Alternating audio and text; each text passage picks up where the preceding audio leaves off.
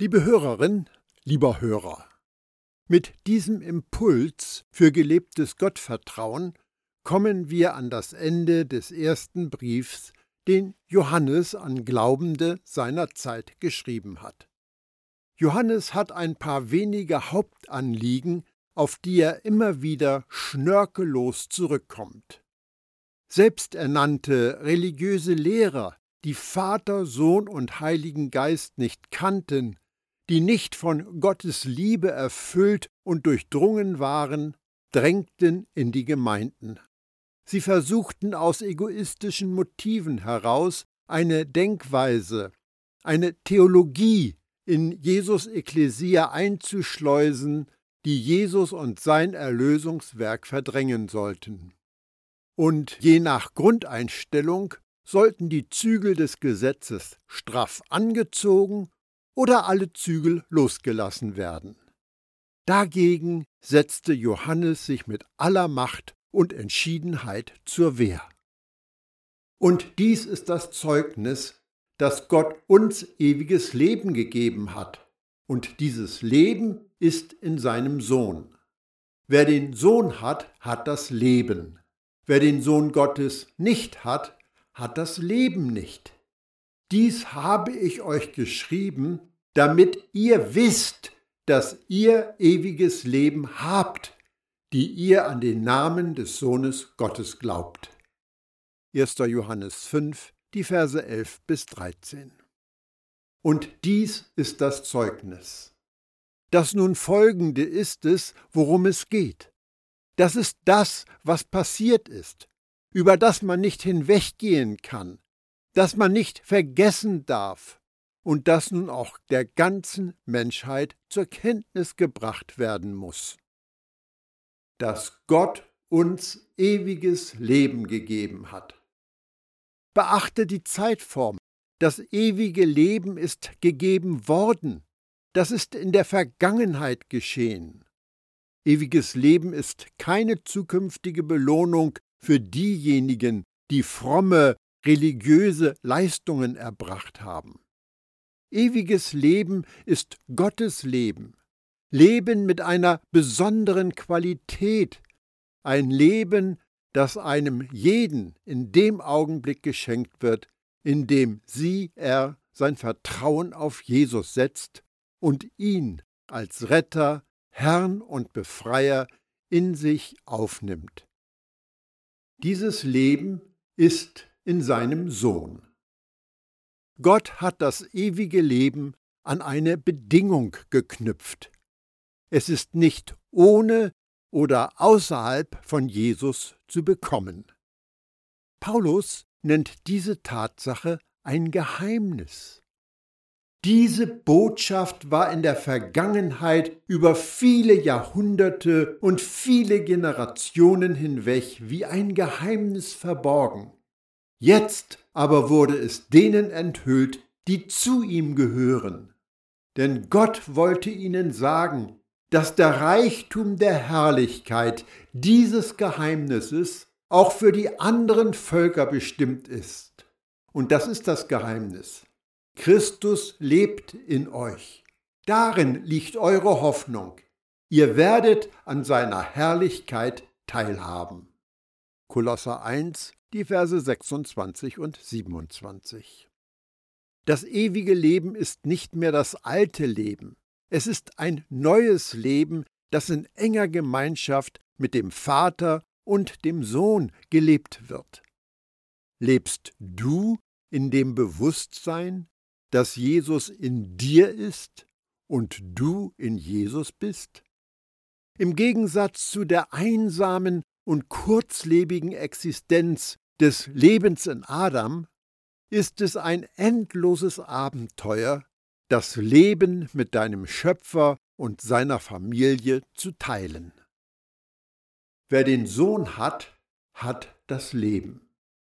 Weil der Mensch denken könnte, dass es zu schön, um wahr zu sein, leuchtet Johannes diesen Gedanken von verschiedenen Richtungen aus. Wenn du eins mit Jesus bist, ist sein Leben dein Leben. Wenn du in Jesus bleibst, werden seine Gedanken zu deinen Gedanken, seine Worte zu deinen Worten, und in der Folge wird seine Frucht zu deiner Frucht. In seinem Evangelium zitiert Johannes Jesus, der sagte, der Geist Gottes ist es, der das wahre Leben schenkt. Johannes 6, Vers 63. Hier in seinem Brief sagt er, wer den Sohn hat, hat das Leben. Aber da gibt es keinen Unterschied. Wenn du den Sohn hast, hast du den Geist, und wenn du den Geist hast, hast du den Sohn. Wer den Sohn Gottes nicht hat, hat das Leben nicht. Johannes stellt eine simple Gleichung auf. Ich plus Jesus gleich Leben, ich minus Jesus gleich Tod. Es gibt kein dauerhaftes Leben außerhalb von Jesus. Und dieses Leben in Jesus wird erkennbar. Schon früher in diesem Brief hat Johannes schnörkellos geschrieben, Wir wissen, dass wir aus dem Tod ins Leben hinübergeschritten sind, denn wir lieben einander. Wer nicht liebt, bleibt im Tod. Wir werden nicht unsterblich geboren. Je nach der Entscheidung, die wir treffen, haben wir eine unendliche Zukunft oder aber wir haben keine Zukunft. Für die, die sich für Jesus entscheiden, gilt nach Jesus Worten, so kann und wird dann jeder, der ihm sein Vertrauen schenkt, durch ihn das Leben haben, das unzerstörbar und ewig ist.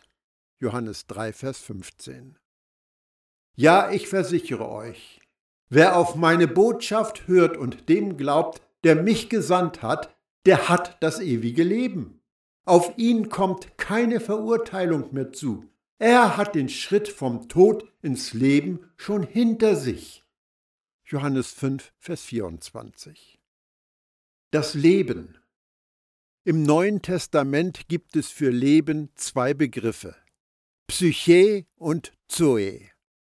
Psyche wird auch mit Seele übersetzt und steht für die unpersönliche Lebensgrundlage, eben das Leben die Existenz, dann für das Innere des Menschen, das heißt seine Persönlichkeit, das Ich, und sie ist der Sitz der Empfindungen, des Verlangens, des Genusses, der Vernunft und des Willens.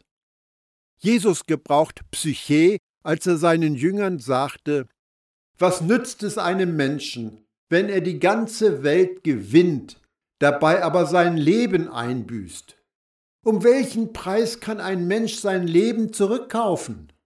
Matthäus 16, Vers 26. Johannes benutzt aber das Wort Zoe, wenn er über das Leben spricht, das wir durch unser Vertrauen in Jesus geschenkt bekommen. In der griechischen Kultur wurde Zoe mit göttlichem Leben gleichgesetzt. Es ist also nicht verwunderlich, dass Johannes sich für dieses Wort entschieden hat um das Leben, das Gott schenkt, zu bezeichnen. Das psychische oder seelische Leben hat noch Merkmale an sich, die von Adam her überliefert sind, und es ist vergänglich. Aber das Leben, das von Gott von oben kommt, das Zoe-Leben, ist ein ewiges Leben. Es ist das Leben, von dem Jesus sagt, der Vater hat Leben aus sich selbst heraus. Und er hat auch seinem Sohn die Vollmacht gegeben, aus sich selbst heraus Leben zu haben. Johannes 5, Vers 26. Dies habe ich euch geschrieben, damit ihr wisst, dass ihr ewiges Leben habt. Johannes bezieht sich auf das, was er bisher in seinem Brief geschrieben hat. Es ist seine Zeugenaussage, zum Fall Jesus. Wer ist er? Gottes Sohn. Warum kam er auf diese Erde? Um dir unvergängliches Leben zu geben. Welche Herausforderung ist das für dich? Vertraue ihm. Du hast ewiges Leben. Ewiges Leben ist kein zukünftiges Ereignis, auf das man voller Vorfreude wartet. Du hast jetzt ewiges Leben, und dieses Leben ist im Sohn. Ewiges Leben bedeutet, Jesus intim zu kennen oder in Einheit mit ihm zu leben. Darum kann Jesus sagen, das ist aber das ewige Leben, dass sie dich, der du allein wahrer Gott bist und den du gesandt hast, Jesus Christus, erkennen. Johannes 17, Vers 3. Und dieses ewige Leben beginnt in dem Moment, in dem du Ja zu Jesus sagst. Kannst du dieses Geschenk wieder verlieren? Wenn ich die Bibel richtig verstanden habe, nein, keine Chance. Und doch machen sich die Leute Sorgen, dass sie es könnten. Sie machen sich Sorgen, weil sie sich nicht sicher sind, ob sie Jesus wirklich in ihr Leben aufgenommen haben und nicht wissen, was den neuen Bund neu macht. Sie verwechseln das menschliche Wir wollen des alten Bundes mit Gottes Ich will des neuen Bundes. Es wird immer einige Christen geben, die behaupten, dass du am Ende doch noch verloren gehen könntest. Die besorgten und angsterfüllten Botschaften solcher Prediger des Zweifels zielen darauf ab, dir deine Gewissheit und Sicherheit, die du in Jesus haben solltest, zu rauben. Aber diejenigen, die solche Dinge sagen, entscheiden sich für eine von zwei schlechten Annahmen. Falschaussage Nummer eins: Ob du gerettet bist, entscheidet sich erst beim letzten Gericht. Doch die Bibel sagt, dass du in Jesus neues Leben jetzt hast, nicht erst übermorgen. Sicher, wir warten auf die Verwandlung des Körpers, wenn das Vergängliche Unsterblichkeit anzieht. Aber du bist mehr als dein Körper und in Jesus bist du jetzt gerettet. Heute ist der Tag des Heils. Falschaussage Nummer zwei. Die Erlösung ist auf Probe. Kann ich das Geschenk der Erlösung verlieren? Muss ich erst beweisen, dass ich die Errettung verdient habe? Die Prediger des Zweifels sagen ja. Aber das sagt die Bibel nicht. Die sagt, und nachdem er zur Vollendung gelangt ist, ist er allen, die ihm gehorchen, der Urheber ewigen Heils geworden. Hebräer 5, Vers 9. Wenn du gerettet bist, bist du für immer gerettet. Jesus bietet keine teilweise oder vorübergehende Errettung oder Rettung auf Probe an. Du kannst dich nicht für eine halbe Erlösung entscheiden. Du kannst sie entweder total annehmen oder total ausschlagen. Aber warum solltest du so etwas tun bei dem Reichtum seiner Liebe und Gnade? Weil Jesus Blut eine ewige Erlösung bewirkt, hast du ein ewiges Erbe, garantiert durch einen ewigen Vertrag, was zu einem ewigen Leben führt und den Zugang zu einem ewigen Reich sicherstellt, durch den Befehl des ewigen Gottes. Deshalb spendet uns das ewige Evangelium ewigen Trost. Es gibt unzählige Schriftstellen, die aussagen, dass deine Errettung sicher ist. Geh auf die Suche und werde gewiss. Jesus zerstört beide Falschaussagen. Wem vertraust du mehr? Dem, was Gott dir sagt? Oder dem ungläubigen Geplapper von Menschen, die Gott nicht erkannt haben? Jesus versprach, dass er diejenigen, die zu ihm kommen, niemals fallen lassen würde. Doch manche Menschen fürchten, dass er es doch tun könnte. Warum? Weil sie eine entstellte und verzerrte Vorstellung von Gott haben. Darum ist Jesus in ihren Augen wankelmütig und sie denken, dass er seine Meinung sehr oft ändert. Das stimmt natürlich nicht. Gott der Vater, Gott der Sohn und Gott der Heilige Geist sind wahrhaft treu und gerecht und ändern sich nicht. Schon früher in diesem Brief hat Johannes darauf hingewiesen. Wer nun bekennt, dass Jesus der Sohn Gottes ist, in dem bleibt Gott und er in Gott. 1. Johannes 4, Vers 15. Und es ist ziemlich schwierig, Gott wieder loszuwerden, wenn er einmal in einem Menschen Wohnung bezogen hat, die ihr an den Namen des Sohnes Gottes glaubt. Johannes hat für zwei Zielgruppen geschrieben und er hat für jede eine andere Empfehlung. Diejenigen, die nicht oder noch nicht an Jesus glauben, müssen zum Vertrauen in Jesus kommen, um ewiges Leben zu haben. Diejenigen, die schon glauben, müssen wissen, dass sie ewiges Leben haben. Wenn du im Vertrauen auf seine Liebe zu dir Jesus angenommen hast, solltest du keine Zweifel an deiner Errettung haben. Deine Errettung ist so sicher wie Gottes Verheißungen, gegründet auf einem Fundament, das dauerhaft jeder Beanspruchung standhält. Und dies ist die Zuversicht, die wir zu ihm haben, dass er uns hört, wenn wir etwas nach seinem Willen bitten.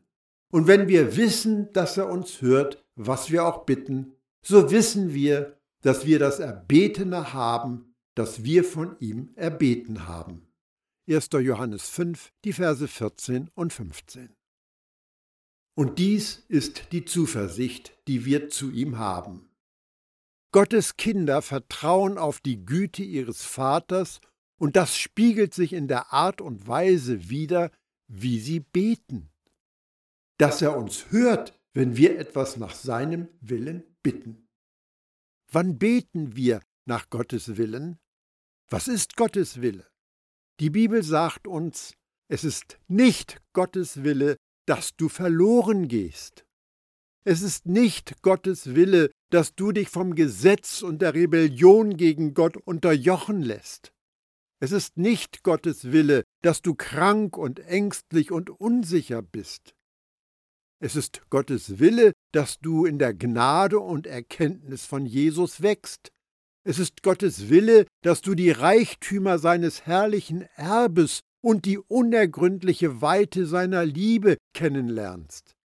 Es ist Gottes Wille, dass es dir in allen Dingen gut geht und du bei guter Gesundheit bist.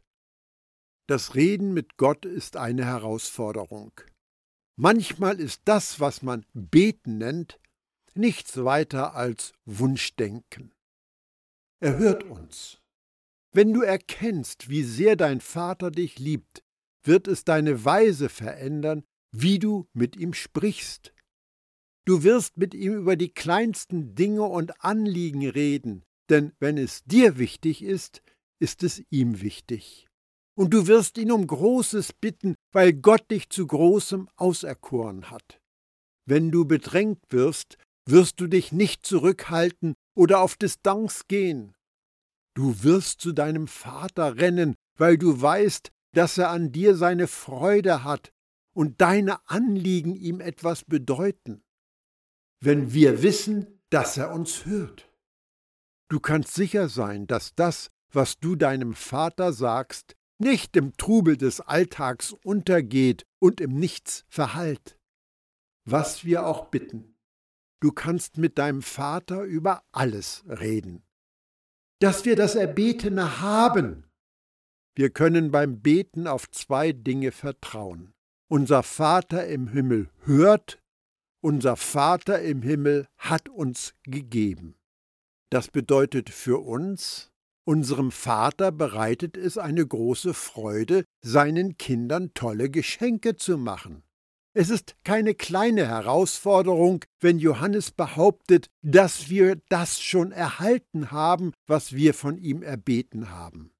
Jesus Nachfolge ist eben mehr, als sich ein frommes, religiöses Mäntelchen umzuhängen. Wenn jemand seinen Bruder sündigen sieht, eine Sünde nicht zum Tod, so soll er bitten, und er wird ihm das Leben geben, denen, die nicht zum Tod sündigen. Es gibt Sünde zum Tod, nicht im Hinblick auf sie sage ich, dass er bitten solle. Jede Ungerechtigkeit ist Sünde, und es gibt Sünde, die nicht zum Tod ist. 1. Johannes 5, die Verse 16 und 17. Es gibt Sünde zum Tod. Hast du schon mal eine solche Aussage gehört? Es gibt verschiedene Arten von Sünde, von denen einige gewichtiger sind als andere. Anscheinend sollten wir für diejenigen beten, die in leichtere Sünden verstrickt sind, aber keine Zeit damit verschwenden, für diejenigen zu beten, die die schwerwiegenden Sünden begehen. Das kommt von dem gelesenen Vers. Ich möchte zwei Dinge klarstellen. Jesus hat alle, ich wiederhole, alle unsere Sünden getragen, große und kleine. Und es gibt keine Sünde, die größer ist als Gottes Gnade. Paulus sagte ganz unmissverständlich, und gerade dort, wo sich die Sünde in vollem Maß auswirkte, ist die Gnade noch unendlich viel mächtiger geworden. Römer 5, Vers 20 egal was du getan hast oder wie oft du es getan hast. Es gibt Gnade für dich. Wenn wir sehen, dass andere sich selbst in Sünde zerstören, sollten wir für sie beten. Sie brauchen Hilfe. Warum sollten wir nicht für sie beten? Es gibt keinen Sünder, der außerhalb der Reichweite von Gottes mächtiger Gnade liegt. Nicht einer. Hier geht es nicht um verschiedene Arten von Sünde. Hier geht es darum, wann man betet und wann man aufhört zu beten. Wenn unsere Brüder und Schwestern in Sünde stolpern, sollten wir sie nicht verurteilen, sondern beten, dass Gott sie auf den Weg des Lebens führt. Aber wenn der sündige Bruder oder die sündige Schwester Entscheidungen trifft, die ihr Leben zu einem vorzeitigen Ende bringen, hat es keinen Sinn, weiter zu beten. Bete für die Lebendigen. Bete, dass Gott sie zum Leben führt. Gott schenkt denen Leben, die seinen Namen anrufen. Der Lohn der Sünde ist der Tod, aber Gott gibt uns Gnade, wenn wir sündigen. Er bestraft uns nicht, aber er wirbt uns mit Liebe zu sich. Seine Güte führt uns zur Reue. Jede Ungerechtigkeit ist Sünde. Wenn Sünde bedeutet, das Ziel zu verfehlen, ist Gerechtigkeit ins Schwarze zu treffen.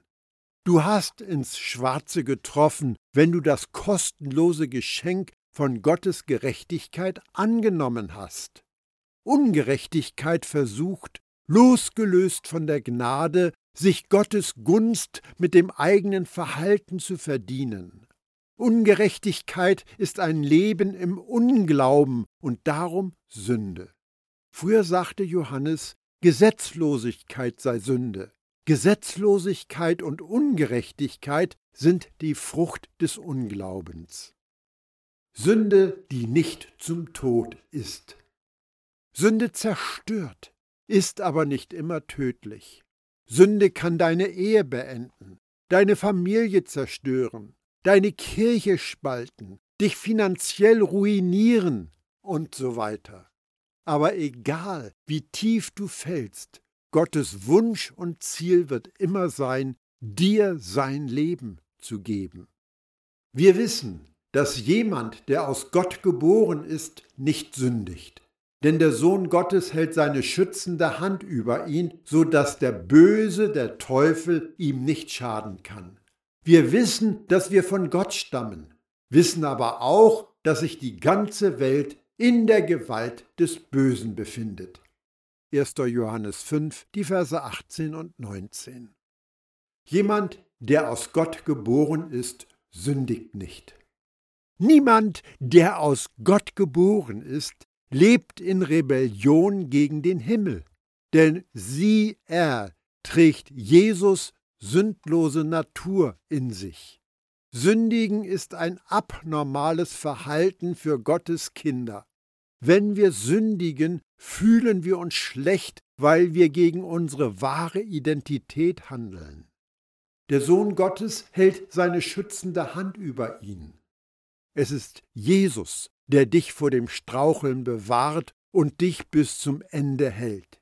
Du wirst durch Gnade gerettet und durch Gnade bewahrt, so dass der Böse, der Teufel, ihm nicht schaden kann. Weil du Gottes Kind bist, greift derjenige, der dich antasten will, Jesus an. Daran hat sich der Teufel aber schon mal die Finger verbrannt. Er wird jedoch versuchen, dich zu täuschen und abzulenken und dich mit Angst zu erfüllen.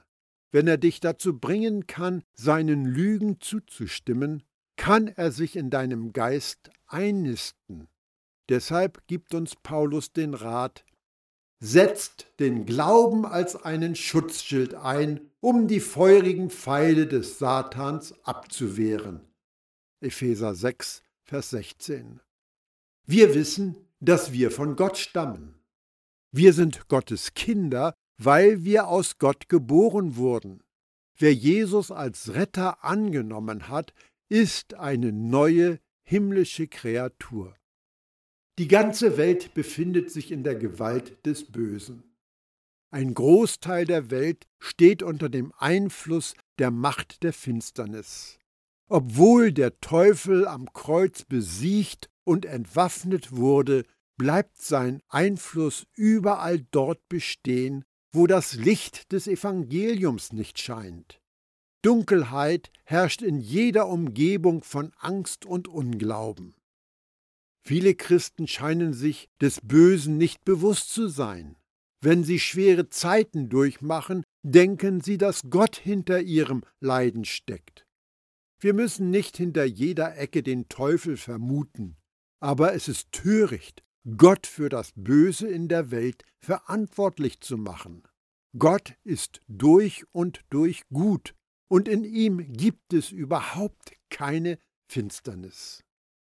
Wir wissen aber, dass der Sohn Gottes gekommen ist und uns Verständnis gegeben hat, damit wir den Wahrhaftigen erkennen, und wir sind in dem Wahrhaftigen, in seinem Sohn Jesus Christus.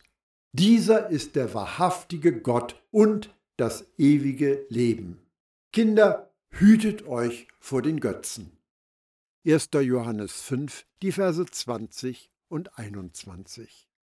Der Sohn Gottes ist gekommen. Einige glaubten nicht, dass Jesus der verheißene Messias war. Aber Johannes erklärte nachdrücklich, dass Jesus der Christus ist, als Mensch von Gott gekommen. Jeder, der etwas anderes sagt, lügt, hat uns Verständnis gegeben. Jesus kam, um ein Licht anzuschalten und uns aus der Dunkelheit zu führen. Er kam, um uns den Weg zum Vater zu zeigen, damit wir den Wahrhaftigen erkennen.